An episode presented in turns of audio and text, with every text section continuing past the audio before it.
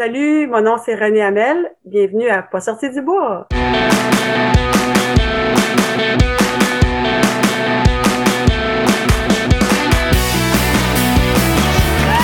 messieurs, votre gagnant du 110 Si tu commences à te sentir bien en courant un ultramarathon, fais-toi-en pas, ça va passer. Grand champion du 125 km. Tiens à remercier la belle gang de NAC qui est partenaire depuis les tout débuts du balado. Si t'es un athlète d'endurance, il faut absolument que tu essaies leurs produits. Je niaise pas, c'est un game changer. Les barres Ultra Énergie ont le parfait ratio de 4 grammes de glucides pour 1 gramme de protéines, mais surtout, le goût est débile. NAC, c'est des produits faits par et pour des athlètes d'endurance. Hey, puis depuis l'année passée, ils ont même des produits 100% vegan. Ben oui. T'as le goût d'essayer ça? Va sur le nacbar.com, choisis les produits qui t'intéressent et entre le code promo pas sorti du bois pour obtenir 15% de rabais. P-A-S-S-O-R-T-I-D-U-B-O-I-S. Merci NAC, puis je vous souhaite un bon épisode. Ouais, ben, on n'est pas sorti du bois, hein? Bonjour tout le monde, bienvenue à Pas sorti du bois, épisode numéro 32. Aujourd'hui, je suis accompagné de René Hamel, une coureuse, une coach, une skieuse de fond. On va pouvoir parler de, de l'Argentine, du Chili, du Népal. Bref, une coureuse qui a un parcours hyper intéressant. Salut René, Allô? merci d'être là. Merci pour l'invitation. Écoute, je pense que ça va être une, une discussion super intéressante. Quand j'ai fait un sondage auprès de mes, mes auditeurs, les gens me disaient René Hamel, invite-la. J'étais comme, je le sais, je l'ai déjà. On, se parlait déjà à ce moment-là, mais quand j'ai demandé aux gens qui vous voulez que j'invite, j'ai reçu ton nom plusieurs fois. Je pense que tu as marqué beaucoup de personnes euh, dans le monde de la trail au Québec euh, de par tes performances, mais de par le fait que tu coaches, tu es bénévole, tu es impliqué beaucoup dans les événements, tu as fait des levées de fonds. Bref, euh, je pense que tout le monde sait qui tu es, puis ça va être super intéressant de jaser avec toi. Yes. Première question, la question fatidique. Qu'est-ce que tu bois, René? Un mocktail avec euh, un genre de jus de gingembre puis du jus de mangue que Martin m'a fait. Cool. Bon, un petit drink funky. On est quand même mercredi soir, c'est parfait. Moi, de mon côté, j'ai une zibeline de la brasserie Donham. La canette est super belle. Je la monte à l'écran. Donc, une bière euh, de microbrasserie des euh, Cantons de l'Est. Donc, euh, amis des Cantons de l'Est, je vous dis euh, cheers à vous. Cheers à toi aussi, René. Merci d'être là. Hey, cheers. Merci à la gang de la boutique Cheers à Montréal qui euh, m'a offert cette bière-là. Donc, les gens de Montréal, si vous ne connaissez pas Cheers, tapez ça sur Google, allez découvrir ce que c'est. Ils vont vous livrer de la bière chez vous. Vous pouvez commander vos bières de microbrasserie directement, puis avant 16 heures, ils la livrent chez vous. Donc, c'est super pratique. Bon, le talk de, de breuvage est fait. Maintenant, on peut rentrer dans le vif du sujet, René. Parle-moi de toi, parle-moi de, de ton parcours, de ce qui t'a amené dans le monde du sport, mais dans le monde de la course à pied et de la trail. Yes. Euh, ben, je suis née à Ottawa. Je cours depuis que j'étais une petite fille. Euh, je faisais des 100 mètres, 200 mètres. Euh, puis à 14 ans, j'ai fait mon premier demi-marathon avec mon père. C'est mon père qui m'a beaucoup initié à la course. Euh, j'ai couru à l'université, j'ai fait euh, du ski de fond aussi. Puis euh, après, ben j'ai planté des arbres pendant 10 ans, fait que j'ai, pas pas fait autant de sport. Puis euh, après, j'ai, recommencé à en faire du ski de fond. Euh, des gens de Lopette, là, à la Gatineau euh, c'est un 50 km. J'ai fait une couple de fois. Euh, puis c'est ça. euh, en deux, en 2009, j'ai eu une séparation euh, qui a été difficile, puis qui a, eu, qui a amené des changements que que je suis tombée plus dans la performance, puis plus plus trop dans l'équilibre. C'est ça. Je faisais beaucoup de ski de fond. Euh, je faisais beaucoup de surtemps au travail pour euh, pour pa- payer ma maison. euh, euh, un, un petit trouble alimentaire que je, je voulais pas prendre de poids, j'avais perdu du poids, je mangeais le, le minimum. Euh, fait que ça, ça, ça un moment peut-être 2009 que j'ai commencé à peut-être faire plus euh, de la compétition. Ça a dû être un, un genre d'échappatoire pour pour me valoriser ou que, que ça faisait du bien. Euh, puis là, après, en 2010, c'est là que j'ai commencé la trail. J'ai fait la, ma première sortie, euh, première compétition euh, ou sortie de trail même, je pense que c'est le 21 du XC de la Vallée. OK? Puis j'ai, j'ai tellement, euh, ouais, j'ai beaucoup aimé ça. Puis dès ce moment-là, j'ai comme mis la, la course sur route euh, de côté. Euh, puis j'ai, c'est ça, j'ai, j'ai continué là-dedans. Euh, j'ai embarqué avec euh, le club de trail de courant nordique. Euh, j'ai commencé à coacher avec eux autres en 2013. Euh, je continue à coacher avec eux autres, ou en tout cas le, club quand il y a lieu. puis en, en 2015, c'est là que ben, il y avait le, il y a le 125 Aricana qui a, qui a sorti. Fait que euh, je m'avais je, me suis lancée dans, dans ce défi-là. Euh, c'était encore euh, l'entraînement, c'était pas que c'était nouveau, mais c'était quand même nouveau pour moi. Puis euh, à cette époque-là, tu sais, je, trouvais ça hot. Ben c'est hot de monter Mont Saint-Anne trois fois. Ben, à, cette époque-là, c'était la grosse affaire là. Puis pour moi, que c'est ça.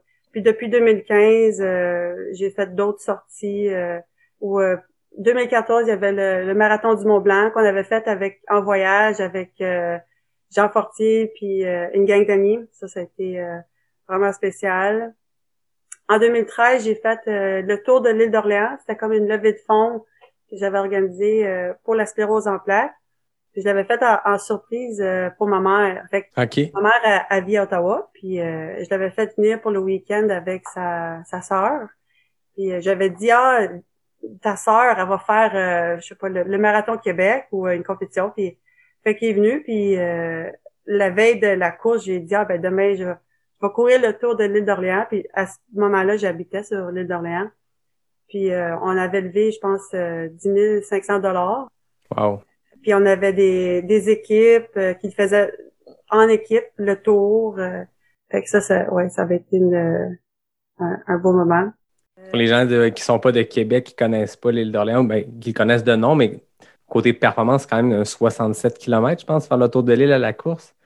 Oui, oui. Une bonne sortie d'asphalte. Oui, une fois. oui. Mais tu sais, c'était parfait. J'avais un ancien ami, ben, un coureur, le Jeff Gosselin, qui m'avait accompagné pour la première moitié en, vélo. La deuxième moitié, c'était mon père. J'avais toujours un peu de peut-être du monde qui courait avec moi des, euh, des tronçons puis euh, quand j'arrivais à la fin des feux de circulation de, de l'île, ben, là, je voyais ma mère au loin, puis euh, je, je, courais vers elle, elle, elle, courait vers moi. Fait que, ouais, ça avait été euh, un beau moment. c'est un beau trip, c'est un méchant défi physique, mais de le faire aussi pour une cause, puis de ramasser, comme tu disais, plus de plus de 10 000 c'est impressionnant aussi. C'était pour quelle cause que tu l'avais faite? La sclérose en plaques. OK, pour la sclérose en plaques. Aïe, aïe. 65 km, comment tu as filé ça euh, au temps Parce que tu disais que tu avais un parcours de coureuse de route. À un moment donné, tu as bifurqué vers la trail. Là, de repartir là-dedans puis de faire autant de kilomètres sur asphalte. Comment ça s'était passé? Euh, bien. J'avais été, je, pense que ça m'a pris 6 heures et quart. C'était ma plus longue distance en 2013 que j'ai fait ça. Puis, je pense que j'avais ben, j'avais déjà fait un marathon.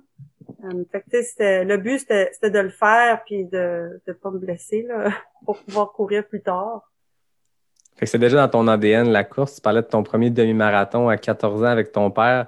C'est quand même jeune, tu souvent les gens se mettent à la course un peu plus tard et tout ça. Là, dès 14 ans, tu étais sur le demi-marathon. Est-ce que ton père, c'était un coureur, c'est un marathonnier? Oui, ben il a, fait, je pense, deux, deux marathons.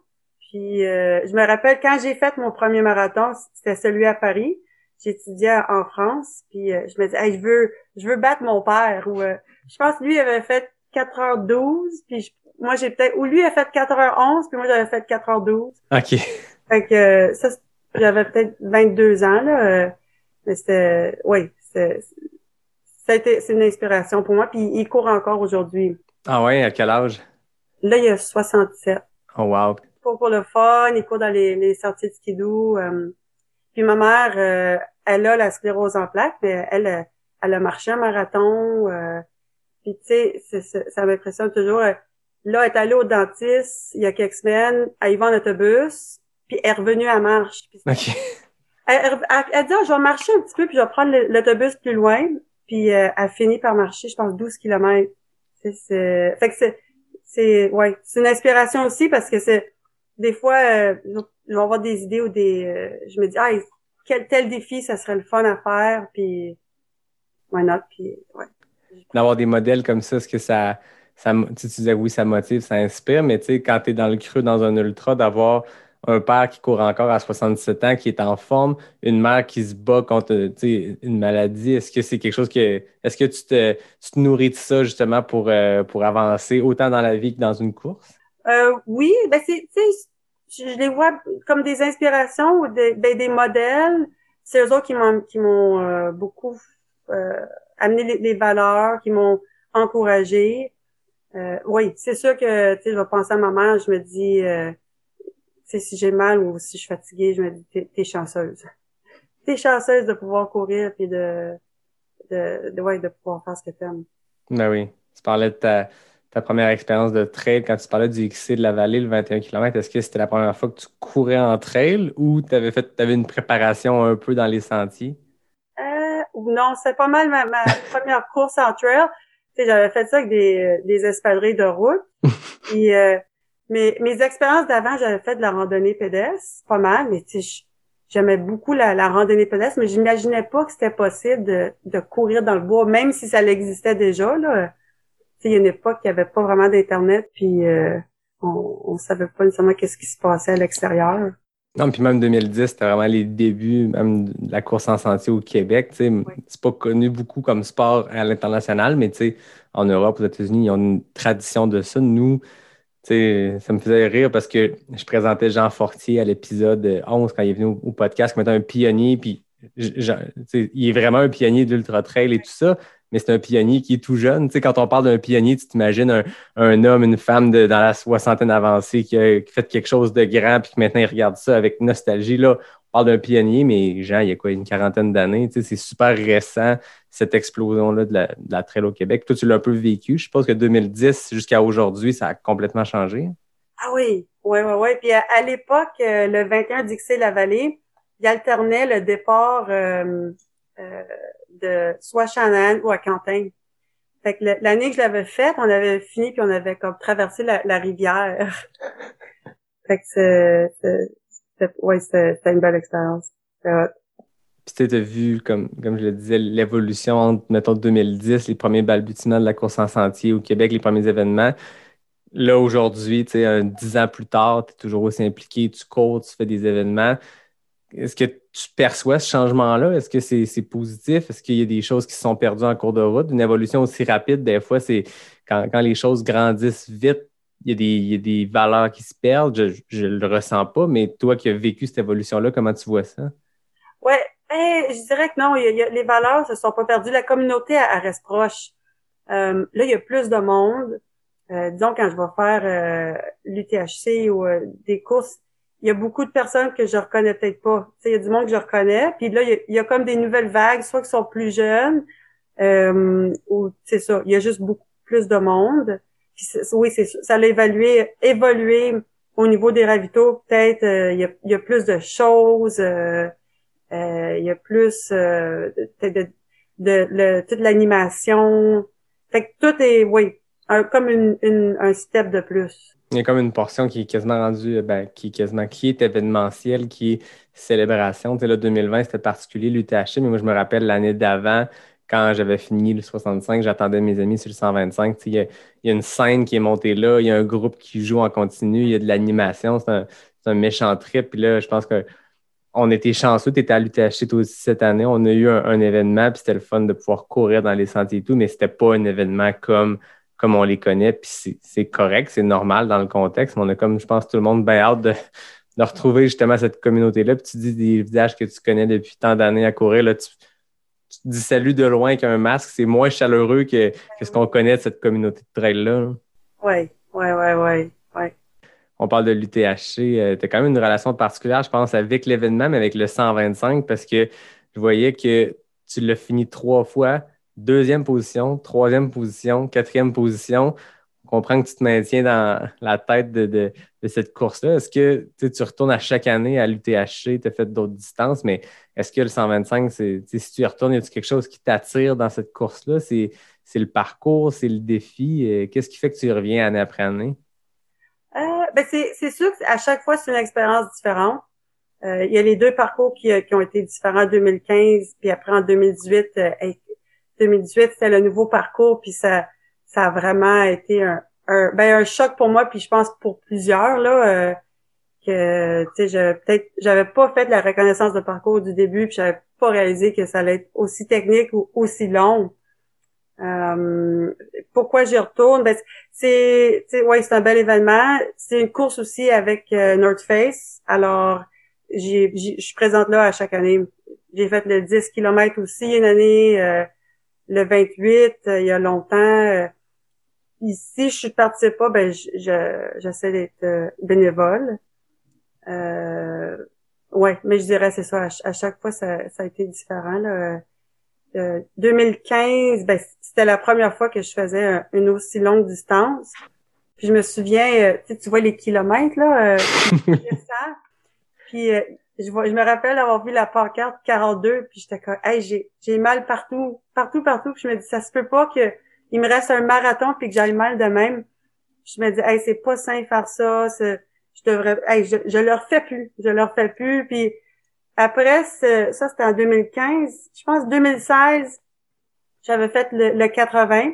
Euh, j'avais rencontré Martin, mon, mon copain, puis je me suis dit, ah, je vais faire le 80, il, va m'accompagner pour euh, la fin, on va le vivre ensemble. J'avais encore trouvé ça dur. Puis de 2017, euh, je, je, je, pense que j'ai pas participé, puis j'avais mis un break là-dessus. Puis après, en 2018, là, je me suis j'ai décidé de, de le refaire. J'étais moins préparée, mais je, me suis dit, je vais le refaire. Puis c'est là que j'avais commencé la, méditation. Puis je me disais, ça va être comme une, grande méditation.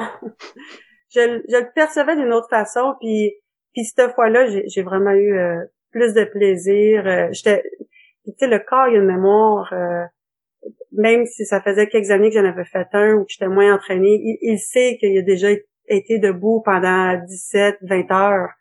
Fait que euh, c'est ça. En 2018, ça, ça c'était mieux passé. Puis l'année passée, euh, ben, l'année passée, ouais, c'était spécial avec avec le masque au début. Euh, il y a un côté que, que je trouve le fun quand que dès qu'on est parti en petite batch ça, ça, avait une ambiance quand même tranquille euh, au départ. Euh, mais je, je suis partie avec les élites que c'était peut-être pas le meilleur, le meilleur move pour moi parce que ça ça part vite. Euh, puis je savais, tu sais, je, courais puis je me disais, hey, c'est très bien que tu vas pas faire cette vitesse-là à la fin. Je me dis là, là, tu, tu brûles tes cartes, là, tu, es dans le danger zone. tu sais, je me disais, ok, tu sais, puis à la fin, tu sais, ouais, j'avais moins de, de fight là euh, pour euh, pour ouvrir. Euh, fait tu sais, c'est des apprentissages. Cette course-là, ça a bien été. J'ai, je, je, je suis très contente. Puis j'apprends que bon, oui, partir peut-être fort, ben, ben, euh, ouais, faut, faut. La question de est-ce que je peux courir cette vitesse-là à la fin, je pense, tu sais de, bien évaluer euh, pour euh, réajuster puis pas euh, pas trop jouer mes cartes au début. Non, puis je pense qu'on est dans un sport où il y a ça qui est difficile, puis on l'entend souvent quand les gens augmentent de vitesse ou augmentent en fait pas de vitesse, mais de distance. Donc, la vitesse doit changer un peu. Tu sais, quelqu'un qui est habitué à faire du, du 50, puis à un moment donné, il décide de, de doubler la distance, d'aller faire du 80 tu peux pas partir à la même vitesse, par exemple, que tu partais sur un 50. Puis c'est dur de trouver son rythme dans un ultra, puis je pense que ça vient avec l'expérience et l'entraînement parce que tu le sais que, je lisais un article scientifique sur le sujet, puis il disait que 15 secondes par kilomètre de moins que ce qui devrait être bon va t'hypothéquer plus tard. si hmm. toi, tu te dis, moi, il faut que je cours ma course, pour toi, faire 125 km pour avoir du fun, faut que je vise un genre de, c'est dur rentrer avec les montées-descentes, mais une moyenne de 6 du kilo. Mais si pendant 10 km, tu es un peu plus rapide que ça, ben, tu vas te faire ramasser dans le détour plus tard. Puis c'est sournois 15 secondes par kilomètre. C'est dur à percevoir quand tu fais ta sortie sur route. Fait qu'imagine entrer avec des montées, des descentes. Mais je pense que ça vient avec, l'expérience de, trouver son, son pace. Mais c'est un, un, méchant défi. Et puis ça me rassure en même temps de t'entendre parler, de dire que tu apprends encore après autant d'expérience de course. Pour moi qui, qui, qui est plus nouveau dans ce sport-là. Mais en même temps, ça me dit, OK, on continue tout le temps. Puis il n'y a jamais rien d'acquis finalement. Ah oui oui, on, on, peut toujours apprendre. Puis, puis j'aime pas dire il faut, mais il, faut apprendre aussi. Faut, faut faire des tests, faut, faut réévaluer, puis essayer différentes choses. Puis euh, depuis l'année passée, ben j'ai recommencé à courir un peu sur route. en 2018, j'avais ou 2019, j'avais fait le 65 puis j'ai réalisé hein, c'est c'est quand même roulant puis comme au, 110 QMT, il y, a, un bout que tu cours sur le chemin pour avant d'arriver à Saint-Tite puis j'ai trouvé ça tellement dur parce que c'est plat puis dans ma tête c'est plat, j'ai pas le choix de courir mais je m'entraîne pas beaucoup sur route. Fait que je suis pas habituée de courir sur le plat. Fait que j'ai vu là, euh, c'est important de d'en faire de la course sur route puis de les intervalles puis. Mais non, c'est ça. Puis tout bon ultra, sa portion un peu roulante quelque part, que ce soit une portion de, chemin de bois ou justement une portion de route. Puis c'est là que tu peux gagner du temps. C'est là que tu peux en perdre aussi. Puis peu importe si tu te bats pour euh, pour un temps objectif dans ta tête ou pour une position ou peu importe, dans tous les cas, si les sections roulantes, tu ne réussis pas à ouvrir un peu la machine, puis tu décides de la, marcher ou d'être vraiment piteux, ben, c'est sûr que ça a un impact sur le, sur, ton chrono total. Puis c'est là que des fois, quand les gens fixent des objectifs, ils, le dépassent. moi, je sais que ça a été ça cette année sur le 125. Je visais vraiment un sub 20 heures. Bon, les conditions avec euh, bouette et tout, finalement, je me suis ravisé un peu. Puis je visais ça pour le, fun. En ce moment, je ne l'ai pas atteint, fait que c'est parfait. Ça me donne une raison d'y retourner dans quelques années.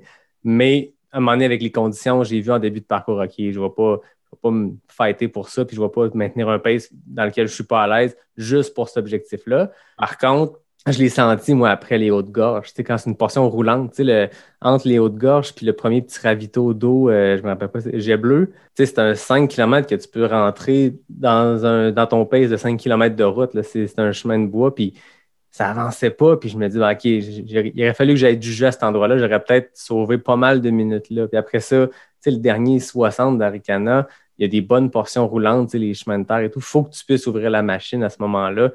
Puis là, encore là, je dis ouvrir la machine. Je me battais pas pour une position, c'était vraiment juste pour moi mon objectif que je m'étais fixé. Et quand le faisant, je sais, OK, quand je vais leur faire Aricana dans quelques années, le 125, je sais où, c'est où les, les, endroits où je peux aller couper des bons chunks de temps considérables qui vont avoir un impact sur mon chrono. Oui. Ah ouais, ouais, exactement. Puis de reproduire ça en entraînement. Exact. On apprend. C'est ça.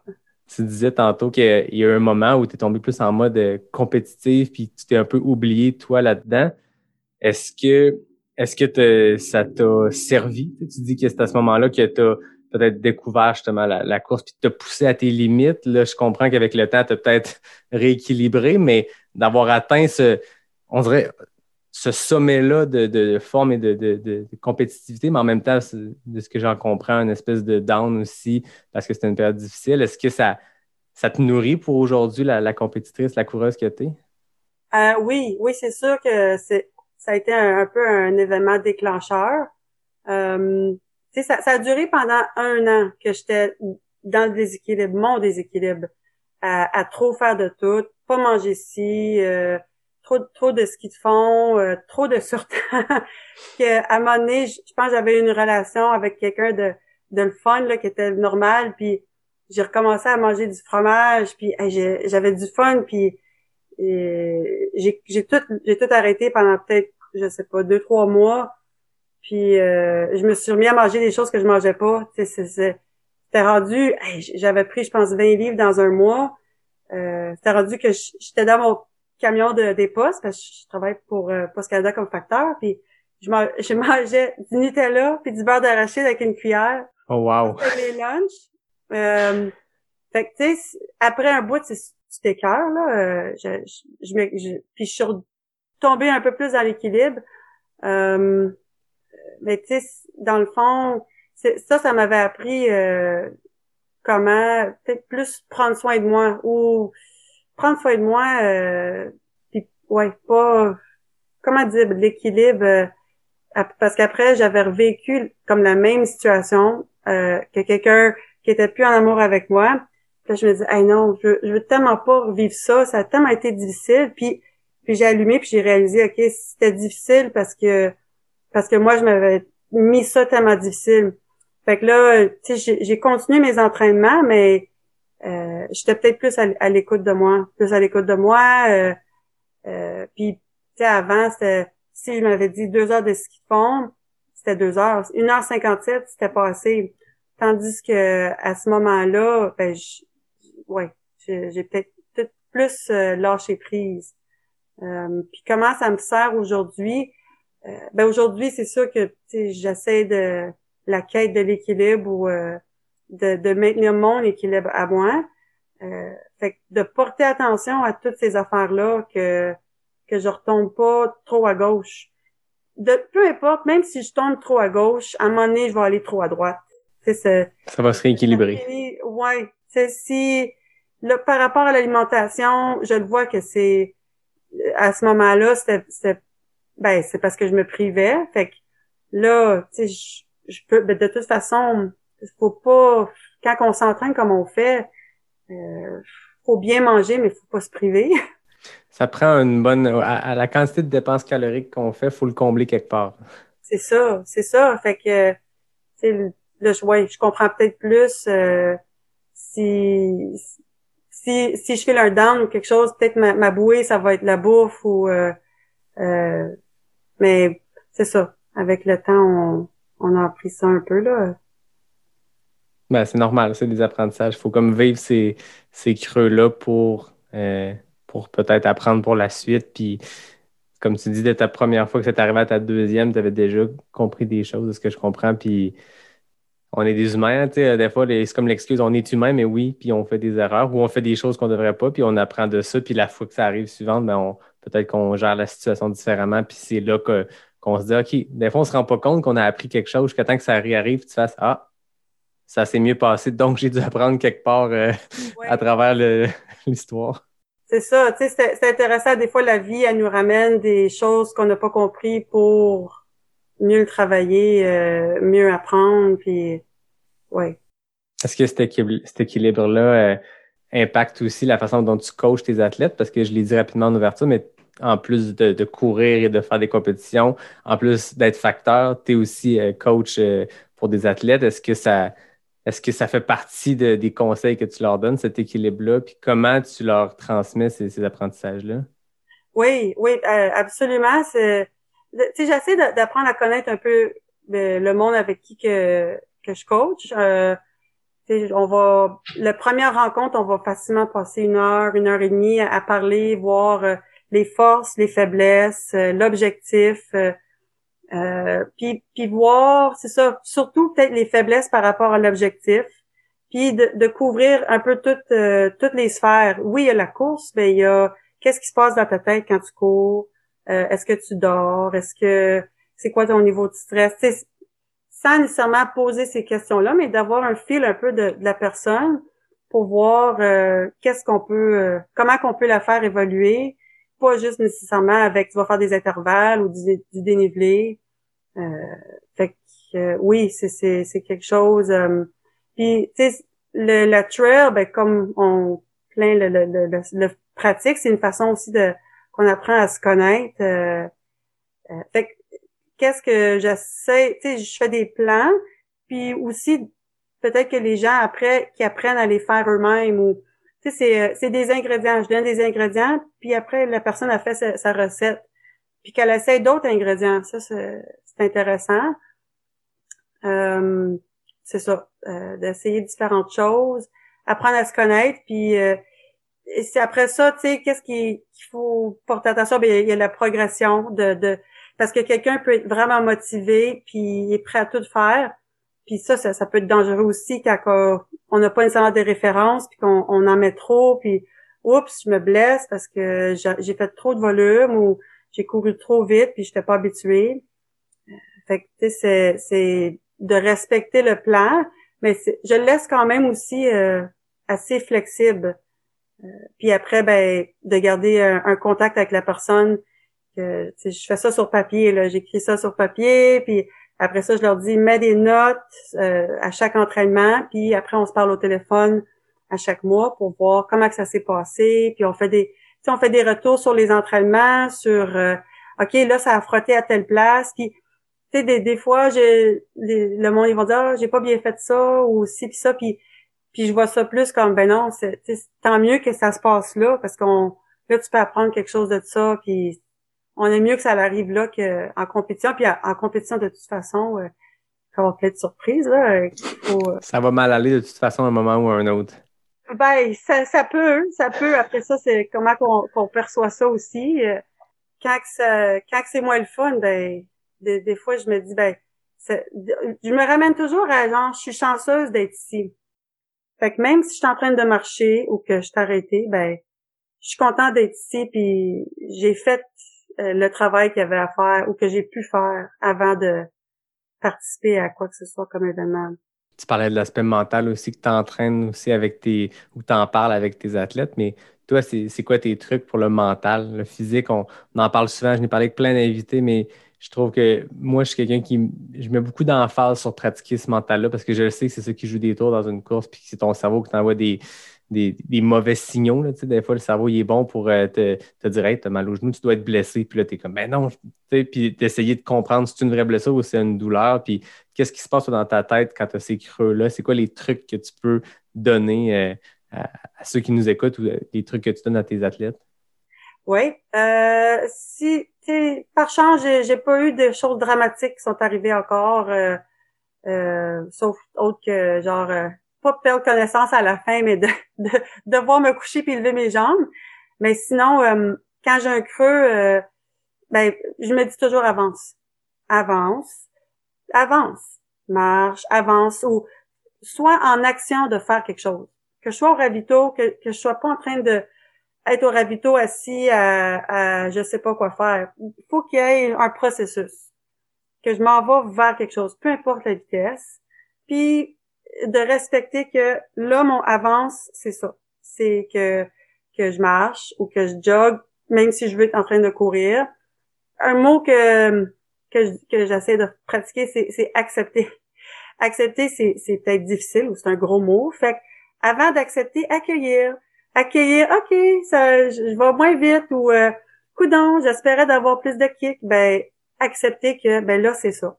Plus tard, ça va être autre chose. Dans 10 minutes, ça va être autre chose.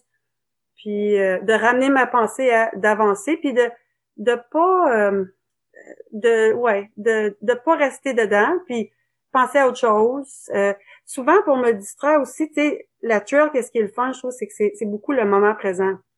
T'as pas le choix. Tu tu tu, dois regarder où tu mets tes pieds. Il y a des racines. Faut que tu regardes ton parcours, que tu traces ta ligne. Fait qu'il y a, il y a constamment un, un stimuli qui se passe. Fait que, tu sais, quand on est habitué, on regarde peut-être moins. euh, euh, ben, on, regarde, mais je veux dire, amener notre attention aussi à qu'est-ce que je vais entendre? Y a-t-il des oiseaux? Y a-t-il une rivière? Euh, y a-t-il des odeurs? Tu sais, je suis dans une, c'est-tu euh, des feuilles mouillées? Euh, qu'est-ce que je vois? C'est une forêt de conifères? Fait que de, de ramener mon attention à now. Qu'est-ce qui se passe dans le moment présent? Puis qu'est-ce qui se passe autour de nous? C'est, neutre. C'est neutre. euh, euh, puis autant que, disons que des fois, ça peut être le fun de s'accrocher à quelqu'un. C'est pour, euh, OK, euh, quelqu'un me rattrape. OK, je m'accroche. Puis, tu sais, je, je- quand il reste 50 kilomètres, euh, c'est pas là que je vais me battre euh, pour, tu sais, courir après. Je, je me rappelle au Népal, il, restait à une course, il restait genre 50 kilomètres, puis le gars, il m'a dit, ah, la prochaine fille est à 20 minutes de toi. Là, je me disais, man, il reste 50 kilomètres. C'est la moitié de la distance. Je vais pas euh, courir après là, là. Oui, je suis consciente qu'elle est là, puis euh, mais je, reste dans ma game. Je reste dans ma game, puis je je, respecte mes limites. C'est sûr que quand il reste quelques kilomètres, comme en, en 2018 à, à je pense qu'on était trois filles pour la quatrième place. On était à genre quatre, trois minutes d'écart. Ben, c'est, puis là, il faisait noir. Fait que là, c'est sûr que, tu sais, euh, je, je- j'essayais, tu sais, je me, je me donnais un kick de plus, puis j'avais cette motivation-là que, hey, je veux garder ma quatrième place.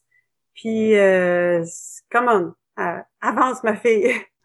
Ah, J'aime ça parce que tu disais le, le truc des cinq sens, c'est de prendre connaissance de son environnement parce qu'il y a des portions, comme tu dis, qui sont, sont magnifiques. Puis tu n'as pas besoin de te donner un truc ou un jeu dans ta tête pour apprécier le paysage. C'est quand tu as un beau point de vue, c'est le fun pendant une course ou même pendant un entraînement d'en profiter.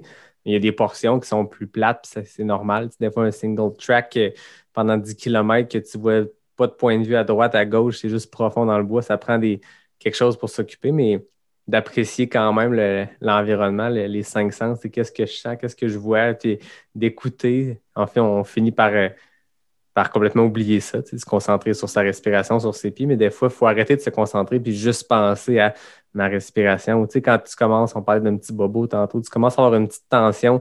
C'est normal dans une course qui est longue d'avoir des tensions, mais si tu fais juste focuser toute ton attention là-dessus, ça va être, ça va, ça va être pire, là. Exactement, exactement. Fait que c'est, ça, c'est d'amener l'attention ailleurs, puis euh, c'est ça, de, de, penser à, autre chose. Hmm.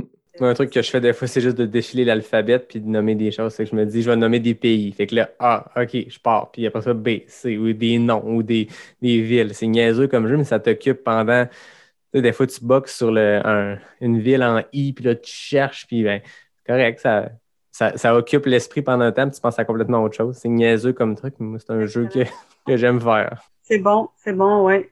Tu parlais du Népal, c'est un sujet sur lequel je voulais qu'on aille parce que j'ai vu ça euh, à, ton palmarès, l'Annapurna, 100 km au Népal. Parle-moi un peu de cette course-là. Comment tu t'es ramassé à aller courir dans les, montagnes du Népal, puis une course qui a l'air assez, assez brutale. Je t'allais lire là-dessus, puis ça a l'air d'être, euh, quelque chose. Tu as fait une deuxième position, puis je veux pas vendre de punch, mais en triple égalité, c'est ça que j'ai compris?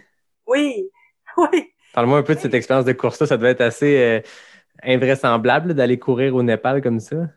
Oui, oui, ben en 2019, j'ai j'ai pris un six mois sabbatique euh, du travail, un, congé autofinancé que j'ai accumulé des sous pour ça. Euh, j'avais été au Népal en 2016, puis euh, ça a été un voyage que vraiment qui m'a qui m'a touché beaucoup. Et alors je voulais retourner, puis j'ai vu en regardant sur internet qu'il y avait une course en octobre.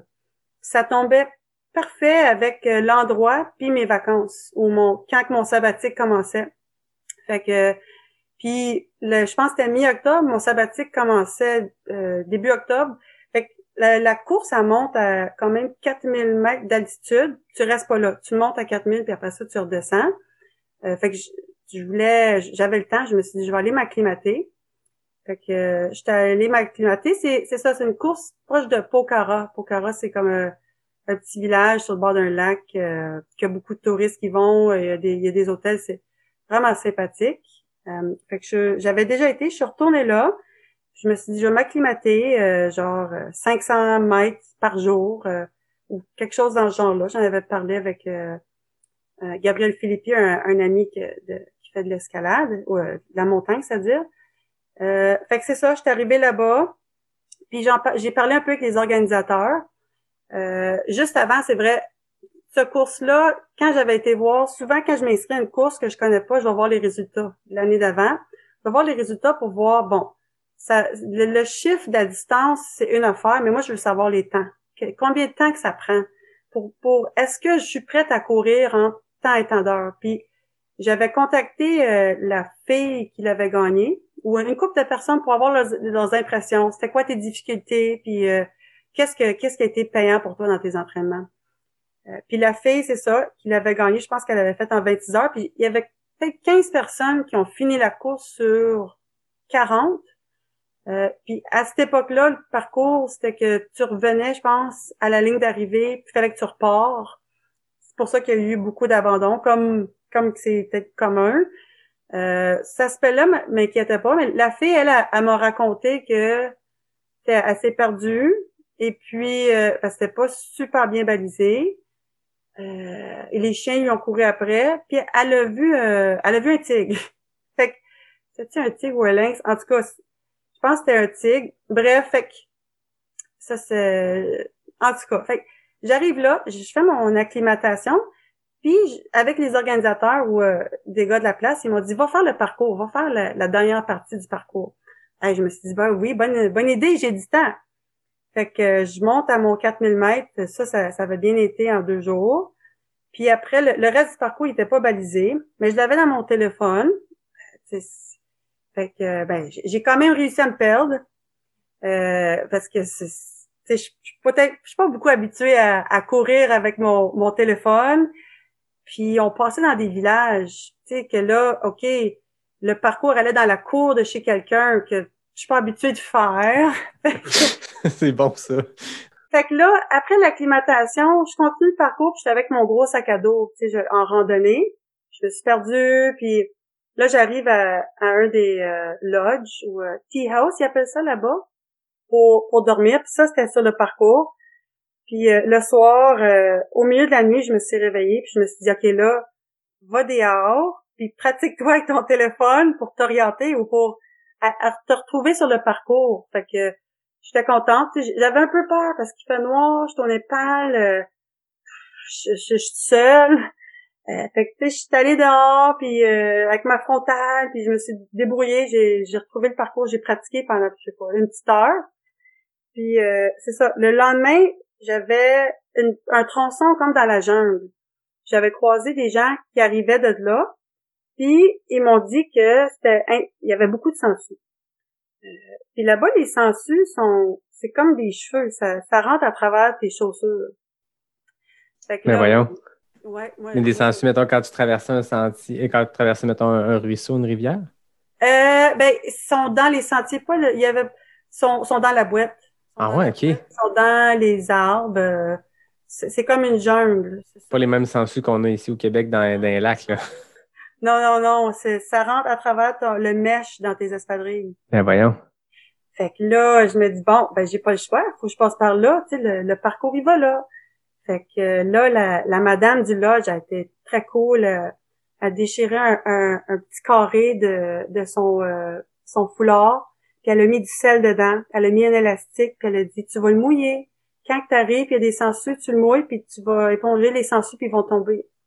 Fait que là, je me dis, ouais. Fait que là, je pars, tu sais, j'avais mes bâtons, parce que je pratiquais avec mes bâtons. Euh, euh, puis, euh, fait que je rentre dans le jungle, puis j'avais mis deux paires de bas deux paires de bas, les bas rentrés dans les pantalons, puis je croise deux, deux Népalais, tu sais, sont là avec leur espadrille de velcro, là, euh, des, pantalons, euh, je sais pas quoi. Puis euh, ils voient que je fonce, là. Moi, je voulais pas, je voulais pas niaiser, je voulais traverser la jungle le plus vite possible pour arriver à la civilisation l'autre bord. Tu sais, il y avait peut-être sept heures de marche de, de jungle environ, ou quelque chose de même. Fait que là, je descends, je descends, puis je vois que j'arrive dans la forêt tropicale. Puis euh, j'avance là-dedans. Euh, puis, oui, là, j'ai, voyé les sangsues où, tu sais, ils embarquaient sur mes bâtons, euh, sur mes, mes mains, mais j'en avais pas à, à, couper ça, puis j'avais des pantalons. Mais j'avançais là-dedans, puis je me disais, ça se peut pas, là. C'était, c'était boiteux. Il y avait plein de roches quand même grosses. C'était glissant. Puis ça, c'était genre kilomètre 70 sur le parcours. Fait que je savais très bien qu'il allait faire noir. Puis là, je pensais à, à, Jean Fortier, je me disais, oublie ça, il nous ferait jamais passer là-dedans, c'est trop dangereux, il n'y a pas de façon de nous sortir de là. Fait que, bref, euh, je suis dans la jungle, puis euh, bien sûr, euh, je réussis à me perdre. Fait que là, j'ai fait de la bonne affaire, je suis revenue sur mes pas, j'ai réussi, j'ai sorti de la jungle, j'ai enlevé mes chaussures, j'avais peut-être, je sais pas, 20 sangsues dans mes dans mes souliers. Fait que, puis j'étais toute seule, fait que là, tu, tu gères. Puis euh, j'arrive dans un petit village, puis je croise une fille euh, qui était française, puis je me mets à lui parler, puis je, je me suis effondrée, là. je pleurais. là. J'avais été au bout de, de mes limites euh, psychologiques, je pense. Tu sais, ça, ça faisait peut-être quatre jours que j'étais partie, toute seule, pas de douche. Je savais pas trop où j'allais dormir. Euh, tu sais, je suis perdue. fait que tu sais, c'était une bonne ride. Fait que là, je me suis dit, faut que je rentre au village. Puis là, tout d'un coup, écoute, c'est que comme un ange qui a apparu, euh, un des Népalais que j'avais vu au début, euh, touriste là, qui marchait dans la sentier, il est arrivé en, motocross, il est avec euh, un genre de motocyclette. Là, euh, fait que là, là, mes yeux gros ouverts, euh, tu peux-tu m'amener à l'autobus ou me sortir du village? Puis bref, je suis retournée à Pokhara où ce que l'événement commence. J'avais parlé avec l'organisateur, j'ai dit oublie ça, je fais pas ton 100 km, mets-moi sur le 42. Euh, il y avait Killian Jornet puis toute cette gang-là là, qui, était là. je me suis dit, euh, je vais faire le 42. Quelques jours après, j'ai réalisé non, non, non, je suis venue ici pour 100 km. Je fais 100 km. Fait que là, euh, puis mon approche pour le, cette course-là, c'était, je me disais, tu sais, quand t'arrives qu'il va faire noir, mets-toi avec quelqu'un. Mets-toi ou, tu sais, regroupe-toi avec quelqu'un. Puis c'est ça que j'ai fait. Tu sais, euh, environ, c'est ça, il a commencé à faire noir à kilomètre 60 peut-être. Puis là, j'ai repogné une fille, elle était fatiguée. Puis on a repogné, c'est ça, trois personnes. On était un, un, un pack de quatre. Puis, euh, tu sais, ça, ça me tentait pas d'affronter, de, me perdre à noirceur au Népal. Fait que j'ai pris l'option, on le fait en gang. Qu'on s'est entendu, on le finit ensemble, euh, à moins que quelqu'un abandonne. Puis, fait que là, c'était plus, euh, c'était plus mode compétition. On allait à la vitesse du plus lent. C'est sûr qu'il y a des bouts que moi j'aurais aimé ça avancer plus. J'étais vraiment préparée physiquement. J'avais fait le 110 QMT euh, plus tôt dans l'été, qui avait bien été en préparation. Euh, mais le but c'était de le finir. Puis la position ou le reste c'était c'était un détail. Puis c'est ça, on l'a fini euh, quatre personnes ensemble. le, la course, je pense qu'il était 5 heures du matin. C'était ça, 100 km pour peut-être 24 heures d'effort environ. Là. Ça, a commencé fort, puis ça a fini en une, belle randonnée de marche. J'aime le fait que c'est la reconnaissance de parcours quelques jours avant qui a été encore plus éprouvante que la course ah elle-même. Oui, oui, puis le, le, la réussite là-dedans, c'est que malgré que les, les sangsues sont, sont venus à, à bout de moi, je, je passais par-dessus, puis je me suis dit, gars, vas-y, là, puis je le savais très bien quand j'étais dans la jungle, puis il y avait les sangsues, puis on avançait, on marchait, puis moi, j'essayais juste d'être en action le plus possible, puis, je me suis dit, gars, c'est pas mortel. Puis qu'est-ce qui avait été bon? J'avais rencontré une femme euh, quand j'avais fini mon, mon, mon, petite expédition de, de, de puis elle m'avait dit après comment qu'elle avait été en Inde, puis qu'elle avait été dans un temple, je sais pas trop, puis il y avait plein de souris autour de ses, sur ses pieds, puis c'est, tu sais, là-bas, c'est, comme normal, puis elle descend dessus, il y a rien là. Puis après, tu te mets à y penser, ben c'est vrai, c'est pas dangereux, il y a rien de mal là-dedans, c'est, psychologique, tu sais, c'est, c'est de passer par-dessus. Ouais, c'est l'image que, ça projette aussi, que c'est une bébite qui rentre à travers tes bas, qui, qui suce ton sang, mais concrètement, comme tu dis, c'est pas, c'est pas mortel. C'est ça. Il y a une méchante aventure quand même. Oui, oui, oui, c'est un, beau souvenir, un beau souvenir. Puis à refaire, tu sais, si, si je retournerais puis je referais une course de même, ben là, tu sais, j'aurais peut-être un petit, un petit, un petit livre de plus dans mon sac pour genre, ok, fais-le tout seul, fais-le tout seul ou euh, ou euh, essaye. Surmonter ses peurs. C'est ça, c'est ça. Aïe aïe, ah, c'est intense quand même là. Dans le fond, c'était la, tu parlais de Kylian Jornet, je pense que c'était comme la finale de la Golden Trail Series qui faisait sur le 42. c'était la même année, la même édition. C'est ça. Ouais, ouais. C'était le fun parce que c'était une course euh, qui avait pas trop de monde, puis tu avais toutes ces élites-là qui arrivaient un après l'autre euh, dans les montagnes. Eux autres, ils, faisaient leur course vendredi, la veille de notre course. OK. On a pu les voir, puis leur parler facilement. Ah, c'est cool les auditeurs, s'il y en a qui veulent voir des images de cette course-là, justement, j'étais allé taper le 100 km et tout. Je n'avais pas réalisé que c'était le même que le 42, mais il y a des superbes vidéos où je suppose que les, les, les plans de vue qu'on voit de, de l'Himalaya puis euh, de ces sentiers techniques-là dans le 42, tu avais ça aussi dans le 100 km. Fait que si, euh, si René vous a euh, accroché avec cette course-là, allez voir la Golden Trail Series. Ils ont fait une vidéo sur cette course-là, puis ça a l'air magnifique. Oui, oui, oui. Tu parlais tantôt de, méditation. C'est un sujet que j'ai pas parlé beaucoup avec, euh, avec mes invités, mais je pense que on voit beaucoup de coureurs, de coureurs, des athlètes d'endurance qui font du yoga, de la méditation, tu sais, ces, activités-là qui sont comme euh, en, complément, je pense, de leur sport. Pour moi, un peu de la méditation, je pense que, que tu en fais. Oui, oui. Euh, quand après mon premier voyage au Népal, je me suis comme ouvert à ça. J'ai une amie, Claude, qui, qui très spirituel. Puis elle m'avait parlé d'un cours euh, Vipassana. Euh, c'est un cours de, de 10 jours de méditation. Puis je me suis dit, hey, ben pourquoi pas, tu sais, je m'occupe de mon corps, je vais, je vais aller m'occuper de ma tête. Fait que j'étais allée faire ce cours-là, puis euh, puis ça, ça, la première fois, ça, ça a vraiment ça, a été la chose la plus dure que j'ai faite de ma vie, là, au-delà de courir 100 200 km, peu importe t'es dix jours dans le silence, euh, que tu parles pas, t'as pas de téléphone, t'as rien, puis tu médites pas mal dix heures par jour. Wow. Tu sais, c'est...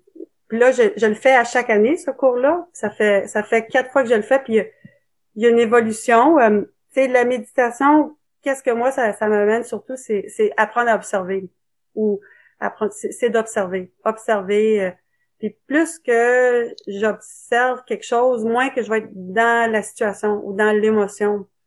Euh, fait c'est, une façon de un peu apprendre aussi à se connaître. la première fois que j'ai fait ça, euh, je pense que j'ai pleuré à chaque jour, puis je sais pas pourquoi. Puis euh, tu penses que tu te connais parce que ah oui, j'aime du chocolat, j'aime aller courir. Euh, puis après tu réalises ok waouh, je suis je suis dans la performance ou je suis dur sur moi. Puis à travers ces moments, à travers la méditation, on, on voit certaines choses. Euh, le, le dernier cours que j'ai fait l'année passée, mon quatrième cours, euh, j'étais allée voir la prof, puis ça, ça, faisait trois jours sur dix, puis je, voyais là que j'ai pas de fun. Euh, je reviens à chaque année, mais c'est dur, j'ai pas de fun, puis, euh, c'est c'est ça, j'ai de la misère. Puis euh, j'étais allée la voir, puis à, tout de suite en lui parlant, j'ai réalisé, coudon, je suis assis sur mes fesses à rien faire. Qu'est-ce qu'il y a de dur là-dedans? laisse aller là. Puis j'ai réalisé comment que je suis je suis dure sur moi en sport, euh, peut-être à ma job ou dans mes relations, puis puis même en méditation, je peux être compétitive. sais, la deuxième année, il nous c'était ma deuxième année, puis il m'avait mis juste en face de la prof. On est peut-être 60 dans la salle de méditation. Puis je, je voulais pas bouger parce qu'après jour 4, quand tu es, assis pendant une heure dans la salle de méditation, puis il faut pas que tu bouges tu vas trois fois par jour pour pendant une heure, puis je me battais tellement fort à pas bouger, puis, puis j'en arrachais, là, que là, j'ai réalisé, hey, t'es pas obligé de te battre. T'es pas obligé de te battre, puis c'est gars, si tu bouges, tu bouges. Il y a personne qui t'évalue ou qui va, euh, qui va te chicaner, t'es, t'es, là pour toi. Il n'y a pas de gagnant de perdant. Non, exactement. Tu sais, puis à un moment donné, j'étais plus bien assis à méditer. Fait que là, j'ai dit, je veux une chaise, tu sais. Euh, puis il y a des chaises en plastique qui mettent en arrière de la salle pour genre les madames qui sont blessées ou... fait que je suis allée m'asseoir en arrière avec les madames. Tu sais, je suis en forme, je suis jeune, puis... Mais j'étais pas capable, euh, cette, cette partie-là, que... Fait que, tu sais, j'ai appris que genre, gars, c'est ce... Laugh about it. Risant, tu sais, des fois, je réalise, crime que, que je prends donc ben les choses au sérieux. Peut-être trop. Tu sais, c'est, quand, tu sais, c'est juste have fun. Euh, prends, prends ça, prends ça cool. Fait c'est ça. Là, euh, c'est ça. C'est mon, j'essaie d'y aller à, chaque année parce que j'apprends là-dessus. Puis quand tu finis le cours, euh, comment tu te sens? T'arrives pas là avec des problèmes. T'as pas besoin d'aller suivre ce cours-là pour euh, nécessairement parce que t'as des problèmes, mais quand tu en ressors, euh, les, les, la façon que tu les bénéfices ou comment tu te sens, ça, ça s'explique pas ou ça se compare pas à, à, peu importe les courses. Puis, fait que je continue à pratiquer à, à chaque matin. Euh, je vais méditer une heure euh, dans la chambre. Fait que je m'assis, je ferme mes yeux, puis, puis j'observe. Puis j'observe, puis euh, j'observe. OK, qu'est-ce qui se passe dans ma tête? OK, mes pensées vont vers faut que je fasse ci, faut que je fasse ça, oublie pas ça, ta, ta, ta, ta. Puis ou euh, telle personne m'a frustré ou puis puis la méditation ça ça m'apprend aussi OK, j'observe ces choses-là mais de pas nécessairement être pris dedans. Puis si je vais être pris dedans, puis ça l'arrive, c'est sûr. Euh, je vais être pris dedans peut-être pendant quatre heures au lieu de six heures. Ou tu sais, en méditant, ça, c'est ça, ça m'amène moins en réaction, puis de comprendre aussi que tout ce que, que je vis ou mes émotions, ça part de moi il y a l'environnement extérieur ou des événements qui vont arriver que là, je vais avoir une émotion ou euh, que ça soit de la joie ou de la frustration, de la peine, ça part de moi. Fait que de là vient à euh, ils nous font pratiquer ou il y a la pratique d'équanimité, de, de, pratiquer à être équilibré ou égal, de, de de pas s'attacher à oh yes j'ai couru euh, je sais pas 430 le kilomètre ou ou ou j'en veux d'autres j'en veux d'autres. Tu sais c'est on est des fois on est souvent dans j'en veux d'autres j'en veux d'autres ou oh non ça j'aime pas ça hum, hum, push push je, veux pas revivre ça. Fait que plus qu'on est plus que je, que je peux être égal moins que je vais vouloir quelque chose que ce soit une piscine une maison un char euh, que genre oh non pas elle pas lui je de d'accepter les choses apprendre à faire la paix avec ton environnement oui oui puis de tu sais, la- c'est aussi la, la façon qu'on perçoit les choses. Euh, on perçoit tout quand il pleut. Je veux pas dire tout, mais ça joue sur le moral. Fait que, tu sais, c'est des conditionnements qu'on a dans, qu'on, qu'on, qu'on a. Euh, c'est, telle affaire, les dents croches, c'est pas beau. Ou, euh, j'ai un cheveu dans la soupe, c'est dégueulasse. Ou, tu sais, c'est, c'est tout. Mais quand, il, quand le cheveu il est sur ma tête, c'est pas dégueulasse. C'est, fait mais c'est, en tout cas, fait que c'est de plus avoir euh, nécessairement une association. Il y, a, il y a quelque chose qui arrive, puis tout de suite, on va à une association. Oh, ça, ça, c'est pas bon. Euh, elle, elle a crié, oh, ça, c'est pas bon, ou c'est bon. Tout de suite, on va le mettre dans une boîte. C'est, c'est- des enfants, je trouve c'est un bon exemple. Jeunes, là, ils vont voir un papillon, puis ils vont être émerveillés. Nous autres, on voit un papillon, puis, ben oui, il y a rien là. J'en ai vu plein de papillons. On voit plus les détails, on voit plus comment ils bougent nécessairement. Fait c'est, c'est ouais, de, peut-être de, moins avoir euh, des, réponses automatiques. Mais ça revient un peu avec ce que tu disais aussi tantôt euh, par rapport à, à, quand tu es dans le bois longtemps, puis d'observer autour. Est-ce que ça devient de la méditation, ça, de prendre conscience de l'environnement dans lequel tu es, puis de prendre le temps d'observer. On en voit des millions des sapins dans notre vie, mais des fois, quand on regarde, puis je me rappelle d'une fois, j'étais dans le désert de l'Arizona pendant une course, j'étais dans le creux, puis je me suis mis juste à regarder les cactus, puis de me dire à quoi il me faisait penser. Puis dans ma tête, c'est parti sur un délire, mais ça m'a occupé pendant des heures parce que, ah, lui, il m'encourage, il a les bras dans les airs. Mais non, c'est un cactus qui, qui monte vers le haut. Mais tu sais, de prendre conscience de son environnement, c'est quelque chose qui t'est venu, ce que tu me disais tantôt comme truc, c'est venu de la méditation. Oui, oui, euh, oui. La méditation, c'est c'est être dans le moment présent. Puis, vraiment d'être dans le moment présent. Fait euh, puis de pas être ailleurs. Puis la, la trail, c'est le fun pour ça parce que t'es, t'es, t'as pas le choix d'être concentré où tu mets tes pieds. Fait que t'es, t'es beaucoup euh, dans le moment présent. Fait que oui, la, la méditation, ça m'aide à être dans le moment présent, puis euh, accepter les choses comme ils sont, puis de savourer le moment que je suis dedans. Surtout quand durant une course, quand je me dis demain là, it's over. Je peux pas revivre ce moment-là. Puis quand c'est difficile, sur le moment, ok, c'est difficile, mais quelques jours plus tard, on regarde ça puis on est comme waouh, ouais, c'était c'était hot ça, tu sais, je suis content que j'ai j'ai j'ai surmonté ces kilomètres-là ou cette montagne-là. euh. Fait que tu sais, c'est autant quand c'est le fun ou moins le fun, je me dis savoure-le là. T'as as choisi d'être là, euh, fait vis-le ce moment-là, puis c'est- il va passer de toute façon. Tout passe. Comme en trail, puis comme dans la vie aussi, c'est, euh, je peux être frustré pour quelque chose, puis plus tard, quelques heures, quelques minutes plus tard, cette, cette émotion-là, elle va avoir changé. Fait que de, des fois, je trouve ça le fun de me dire, OK, gars, laisse le temps passer ou, ou respire, puis ça va passer. Ouais, de remettre en perspective. Il y a une phrase que j'avais entendue d'un d'un- un de mes amis qui parlait de sa petite, puis je me rappelle pas qu'est-ce qui s'était passé. Elle s'était cogné le pied sur quelque chose, il l'avait accroché, elle avait mal. Puis il, a dit une expression qu'on entend souvent, tu sais, elle s'en rappellera pas le jour de ses noces. J'ai fait, c'est bon quand même, quand tu, quand tu y penses longtemps, ça, des, tu fois dans la vie, on se prend la tête avec des choses. Des fois, il y a moyen de se dire, là, c'est vraiment grave ce qui se passe en ce moment, je vais-tu m'en rappeler dans deux jours? La frustration que j'ai à l'instant présent d'un courriel qui rentre puis que ça te fâche, je vais-tu m'en rappeler, même pas le jour de je vais-tu m'en rappeler dans trois jours? Si la réponse c'est non, on peut prendre ça cool, tu sais. Oui, c'est ça. Oui, puis c'est le fun quand on, quand on s'aperçoit de ça ou quand on se pogne dans le moment que pendant quelques secondes, on réalise, ah, regarde ça. Je suis encore frustrée pour telle affaire.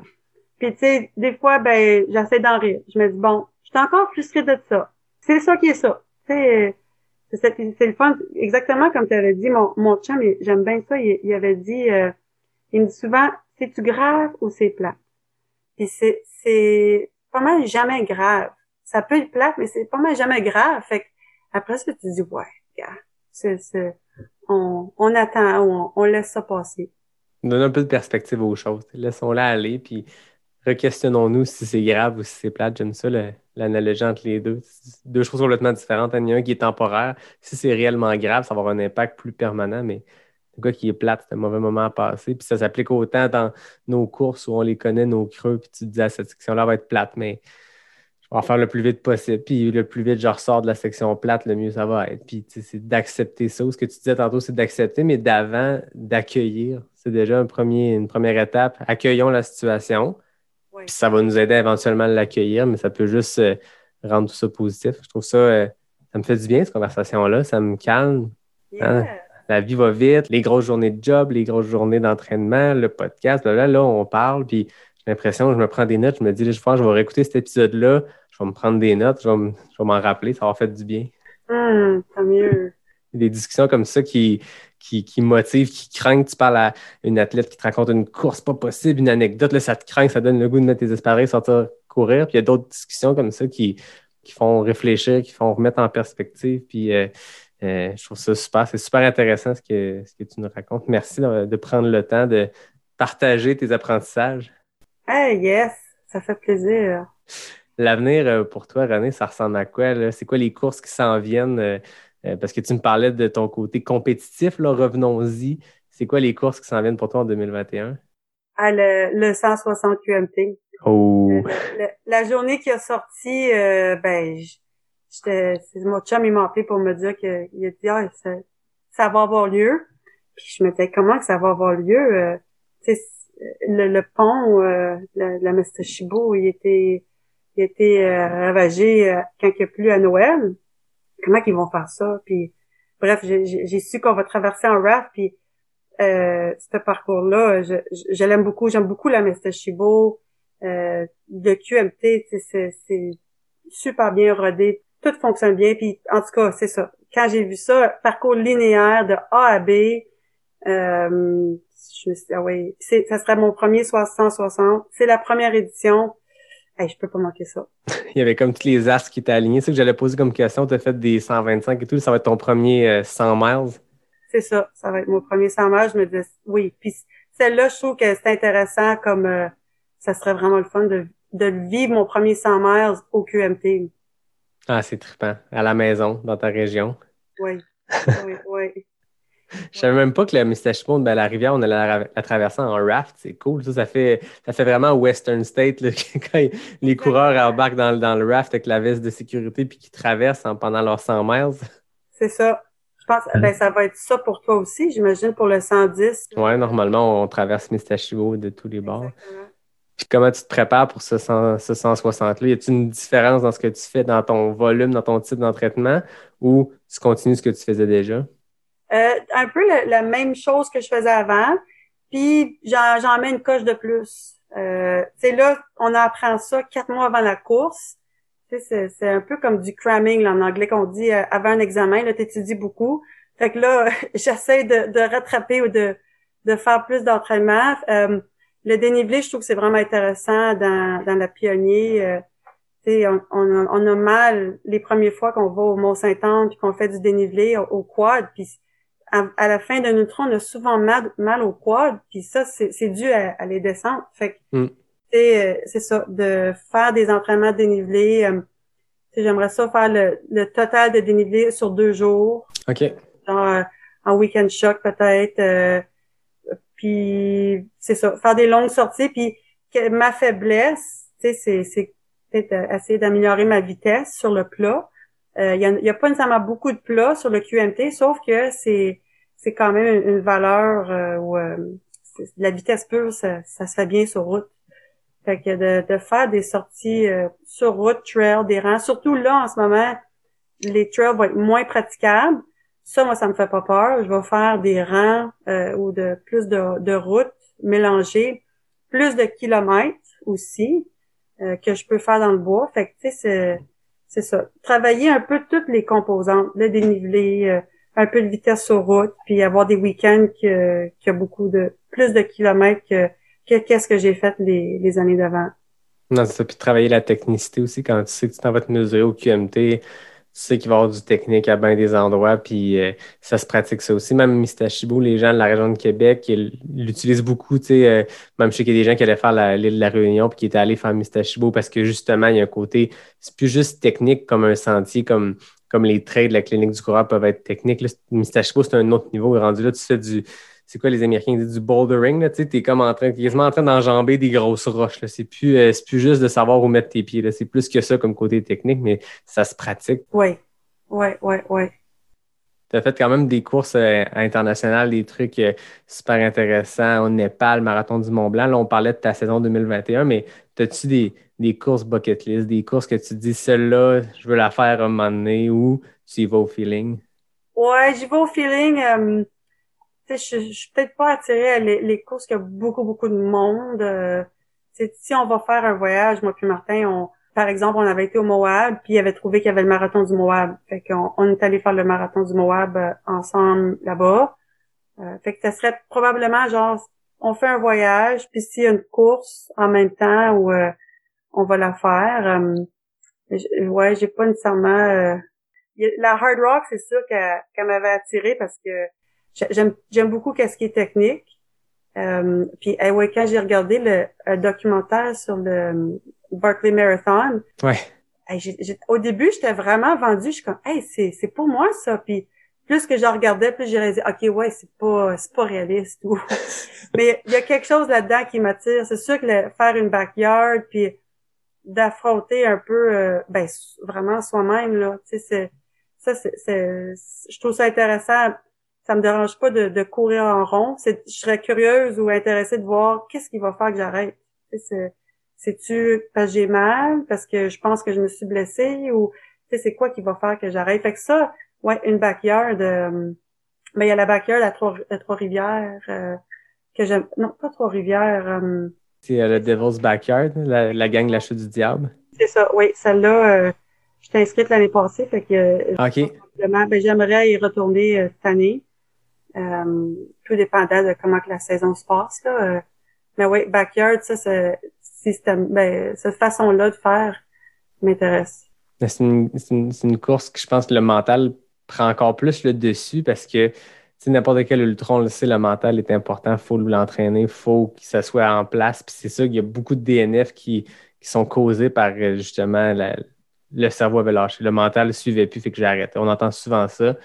Mais là, j'ai l'impression que des backyards, c'est un peu de la torture parce que tu sais quand tu commences, mais tu sais pas quand tu finis. Tu n'importe quelle course, tu parlais de ton 160, tu n'as jamais fait cette distance-là, mais tu as des référents, tu as fait du 125, tu sais comment gager ton effort. Tu te dis si à 125, j'ai la gueule à terre, c'est faux pas, il faut que je me pèse différemment. Là, la backyard, il y a des éditions qui durent 24 heures, il y a des éditions qui en durent 72, tu sais, puis c'est le mental là-dedans, puis c'est ça doit être vraiment particulier. Tu sais, quand tu es rendu deux coureurs, deux athlètes à la fin, tu te dis c'est toi ou moi, puis on va continuer. Puis des fois, tu vois souvent les courses qui tombent deux assez rapidement, puis ils passent un autre 24 heures juste à deux à se recroiser à chaque fois à la ligne de départ, à la ligne d'arrivée, puis ouf, ça doit être complètement débile. Oui, oui, oui. On va, sur- on va surveiller ça si tu fais la backyard cette année. J'ai comme le feeling que c'est le genre de, de modèle de course où tu pourrais arriver là puis battre tout le monde. J'essaie euh, beaucoup de pas me faire d'attente. J'ai des objectifs, mais euh, tu sais, au, au 125 l'année passée, je me disais, hey, je suis plus en forme, je vais battre mon temps en 2018 parce que je suis plus en forme. C'est la seule chose, c'est la seule chose que je souhaitais, c'est la seule chose que j'ai pas eu. Ah ouais. fait que c'est une chose que je vais dire à- au monde que je coach ou que ou pour moi-même en tout cas surtout pour moi-même, oui des objectifs, mais pas d'être d'être flexible, d'être flexible et des ajuster puis de OK gars, j'ai fixé tel temps puis je vois que je pourrais pas l'atteindre à cause de telle affaire, c'est pas grave, j'irai ajuster mon mon objectif ou je reviens beaucoup à oui, faire de mon mieux. Vraiment faire de mon mieux avec qu'est-ce que j'ai cette journée-là. D'être flexible dans les objectifs, j'aime ça. Je le comptais tantôt. Moi, mon, mon 125, ça a été ça. C'est tu mets un objectif, tu ne l'atteins pas, mais c'est pas grave. Il y a d'autres choses, euh, des choses pires que ça dans la vie, comme on dit, mais je trouve ça intéressant. Être flexible sur ses objectifs. Puis oui, être- tu sais, je, je sens que tu es une fille compétitive, tu te mets des objectifs ambitieux, mais si ça se réalise pas, tu sens deal with the flow, comme on dit, tu sais, allons-y, puis garde, ça n'a pas bien été. euh, on va y aller, on, on va gérer la situation, puis on va limiter les dégâts, puis on va passer au plan B, puis au plan C, puis C'est ça. tant ça. que ça avance, ça avance. hein. C'est ça, c'est ça. Euh, ouais, fait que j'essaie beaucoup en entraînement, puis euh, ouais, de pas trop focaliser juste sur les chiffres. je vais, je vais courir souvent sans montre, euh, ou je me montre, tu sais, une Timex, là, tic-tac, tic-tac. euh, je la regarde pour se faire sûr que je passe pas une heure sans manger. Mais sinon, euh, tu sais, je connais pas mon pace, euh, mais je sais qu'est-ce qui se passe en dedans. Je sais quand je dans le rouge ou quand dans le vert ou le jaune. Fait que euh, je trouve que c'est... Puis la trail, ça l'invite beaucoup à ça, là, de, de se référer à soi-même, puis d'apprendre à se connaître. Euh, puis la montre, c'est... ben pour moi c'est secondaire. Puis même chose pour les, les entraînements. Des, souvent pour les le monde que j'entraîne, je vais leur donner des sorties de temps. C'est dépendant de la, la trail ou euh, le- la météo aussi, c'est l'hiver. Euh, tu peux pas faire le, le même volume. Puis puis je vois quelque chose qui arrive souvent, c'est que sais, tu donnes un entraînement, bon, fait quatre heures. Puis, euh, hey, yes, j'ai fait une belle sortie. Puis là, j'ai vu, hey, ça m'a donné 24 kilomètres. Tu sais, ils ont fait une belle sortie. Puis après, on voit les, les- le nombre de kilomètres, puis on est comme déçu. Puis, euh, puis c'est, correct, c'est normal, parce que peut-être dans quatre heures d'habitude, t'en fais 30 ou 40, peu importe. Fait que cette journée-là, t'as fait qu'est-ce que t'as pu, avec qu'est-ce que t'avais, puis qu'est-ce que les conditions nous ont offert. Fait que ça, je, je trouve que c'est, important à, à considérer puis à pratiquer. Ça enlève de la pression aussi de, de consommer sur nous-mêmes là, par rapport à des références ou euh, qu'est-ce que les autres vont faire aussi. euh, ça, ça va influencer. Ça peut être positif, mais faut pas, euh, ouais, faut pas que ça soit juste ça non plus. Ouais, puis il y a tellement d'éléments externes comme si la température impacte, que ce soit du froid ou du, même des fois du très chaud, ça impacte aussi ton ressenti. Puis comme tu dis, des fois, on sort faire une sortie, puis on a l'impression, hey, yes, ça a bien été, tu regardes ton pace, t'es un peu déçu. Puis d'autres fois, c'est le contraire. Tu dis, ah, mais ça je suis comme, euh, l'expression, on entend beaucoup parler du pace du bonheur, là, je suis comme dans mon pace à l'aise. Puis finalement, tu regardes ta montre, ou, tu sais, moi non plus, j'ai pas de montre, mais je regarde le ciel à la fin qui. Puis je fais crème, OK, j'étais dans, dans le piton finalement, mais la veille au même pace, je, je- je serais mort. Puis là, cette journée-là, ça va bien, mais tu sais, c'est, je pense que c'est normal. là. on est humain, puis euh, il y a beaucoup de variations, il y a beaucoup de facteurs externes, le sommeil, la nutrition, Oui, l'état d'esprit dans lequel tu es. oui, oui, oui. oui. Ben, c'est intéressant. Je pense que c'est des belles leçons à tirer de. tu vois, tu vois ton palmarès, tu fais OK, René, c'est une fille qui, qui, gagne des courses, qui performe bien, puis tu te rends compte que derrière tout ça, il y a vraiment une approche très saine du sport. Puis je dis pas que les athlètes n'ont pas une approche saine, mais c'est le fun de rentrer un peu dans. Tu nous laisses une petite porte d'entrée dans ta tête, comprendre comment tu vis euh, tes entraînements, comment tu vis tes courses, comment tu, tu deals avec les, les éléments. Puis c'est intéressant de comprendre ça. Moi, c'est ce que j'aime beaucoup. Puis avoir les gens qui m'ont écrit quand, quand je demandais qu'est-ce que vous aimez du podcast, qu'est-ce que vous aimez pas. Je pense que l'aspect très mindset, la game mentale, c'est là que les gens peuvent se reconnaître. Tu sais, euh, je pourrais recevoir un athlète qui fait 400 km par semaine comme volume, cette portion-là d'entraînement-là. Il y a à peu près personne qui peut se dire Ah, je vais faire pareil, mais là, d'écouter ce que tu nous expliques sur comment tu désamorces des fois les pensées négatives, comment tu gères avec, euh, avec euh, ce qui se passe dans ta tête pendant les courses, ben, n'importe qui peut, peut euh, se référer à ça, qu'il fasse Arikana en 25 heures ou en 15 heures, ça change rien. Oui, oui, puis ça revient qu'on est tous des humains. On, on vit toutes les mêmes choses. On a toutes des émotions, le fun, moins le fun. On avance tout à notre rythme, puis, puis c'est ça, c'est ouais de, de, de revenir à, à, à, nos- à notre rythme ou à, à, à nos affaires, mais on, on revient qu'on, ça revient qu'on est tous pareils. Mm. À plusieurs niveaux, là. C'est même, peu importe euh, que t'es élite ou quoi que ce soit, euh, on a tous des vécus, puis qu'est-ce qu'on a vécu fait qu'on est de telle façon. euh, ça fait partie de, de ouais, notre background. Ben, c'est parfait. Je trouve que c'est une belle conclusion. Un beau mot de la fin. Pas tout à fait la fin parce que j'ai l'habitude de terminer mes entrevues avec un petit quiz. Tu vas voir, c'est rapide. C'est les questions éclair NAC. C'est 10 questions, deux éléments qui s'opposent. Il faut que tu répondes le plus rapidement possible. On a même des FKT, des Fastest Known Time, qui en ce moment est à 21 secondes chez les femmes. Marianne Hogan, c'est le FKT général. C'est très rapide pour 10 questions. Écoute, c'est c'est deux secondes par question. C'est ça la moyenne, c'est ça le temps à battre. Fait que tu me dis quand tu es prête, puis je pars le chrono, puis on y va avec 10 questions. Go. Route ou trail? Trail. Monter ou descendre la montagne? Montée. Sucré ou salé? Secret. Sentier roulant ou technique? Technique. Alpes ou Himalaya? Himalaya. Question NAC, barre protéinée ou poudre protéinée? Poudre protéinée. Hiver ou été? Été. Course organisée ou défi solo? Solo. Argentine ou Chili? Chili. S'entraîner seul ou en groupe? Seul. 22 secondes. Ouh là là, deuxième meilleur temps ever. Excellent. Juste derrière les 21 secondes de Marianne. Félicitations, René. C'était extrêmement rapide. Yes. Écoute, ça, ça- moi, je trouve que ça, ça finit décontracté. Là, on a pris plein de notes, on t'a écouté, on a compris plein de choses. On part- tout le monde part avec des clés pour comment penser, comment réfléchir pendant ces courses. C'était c'était super inspirant comme discussion. Puis on finit avec les grosses questions, les, les gros sujets. Excellent. Ben, merci beaucoup de ton temps, René. C'était très généreuse de ton temps. Puis, euh, comme je l'ai dit, moi, je, je le sais déjà que ça va être un épisode que je vais recevoir plein de commentaires positifs. Puis, euh, à quel endroit les gens peuvent, euh, peuvent te trouver? On parlait que tu coachais et tout ça. Euh, ah ben Facebook et puis euh, renéamel.com. renéamel.com. Je le mettrai dans les commentaires ou dans les, les publications pour que les gens sachent où te trouver. Yes. Ah oui, puis je voulais aussi mentionner, euh, tu sais, c'est pour ceux qui écoutent puis qui ont du temps de libre le week-end du 1er juillet, c'est sûr qu'on a besoin de beaucoup de bénévoles au QMT. Euh, c'est tellement une belle expérience euh, pour de, de, de vivre. En participant comme bénévole, tu as juste envie de participer comme compétiteur après puis de, de relever un défi. C'est tellement beau de voir les gens, toutes les émotions qu'ils vivent. Alors, euh, j'encourage les gens de, ben, de venir nous encourager en étant bénévole euh, au QMT. Ça serait génial de vous voir là. Tout à fait. Très belle invitation. Toujours le fun d'être bénévole. Puis, comme coureur, on le sait à quel point c'est nécessaire, c'est essentiel à ces courses-là. Il y a des gens qui, tiennent à bout de bras ces événements-là, mais on oublie souvent ou on mentionne jamais assez l'équipe des bénévoles qui font que ces courses-là euh, ont lieu. Euh, J'invite souvent les gens en disant on ne peut pas s'inscrire à toutes les courses, mais si ça vous tente d'aller passer puis de vivre un événement, vous n'êtes pas obligé de le courir puis de vous mettre un dossard. Vous pouvez aussi aller le vivre de l'intérieur comme bénévole, puis c'est un méchant beau triple. Exactement.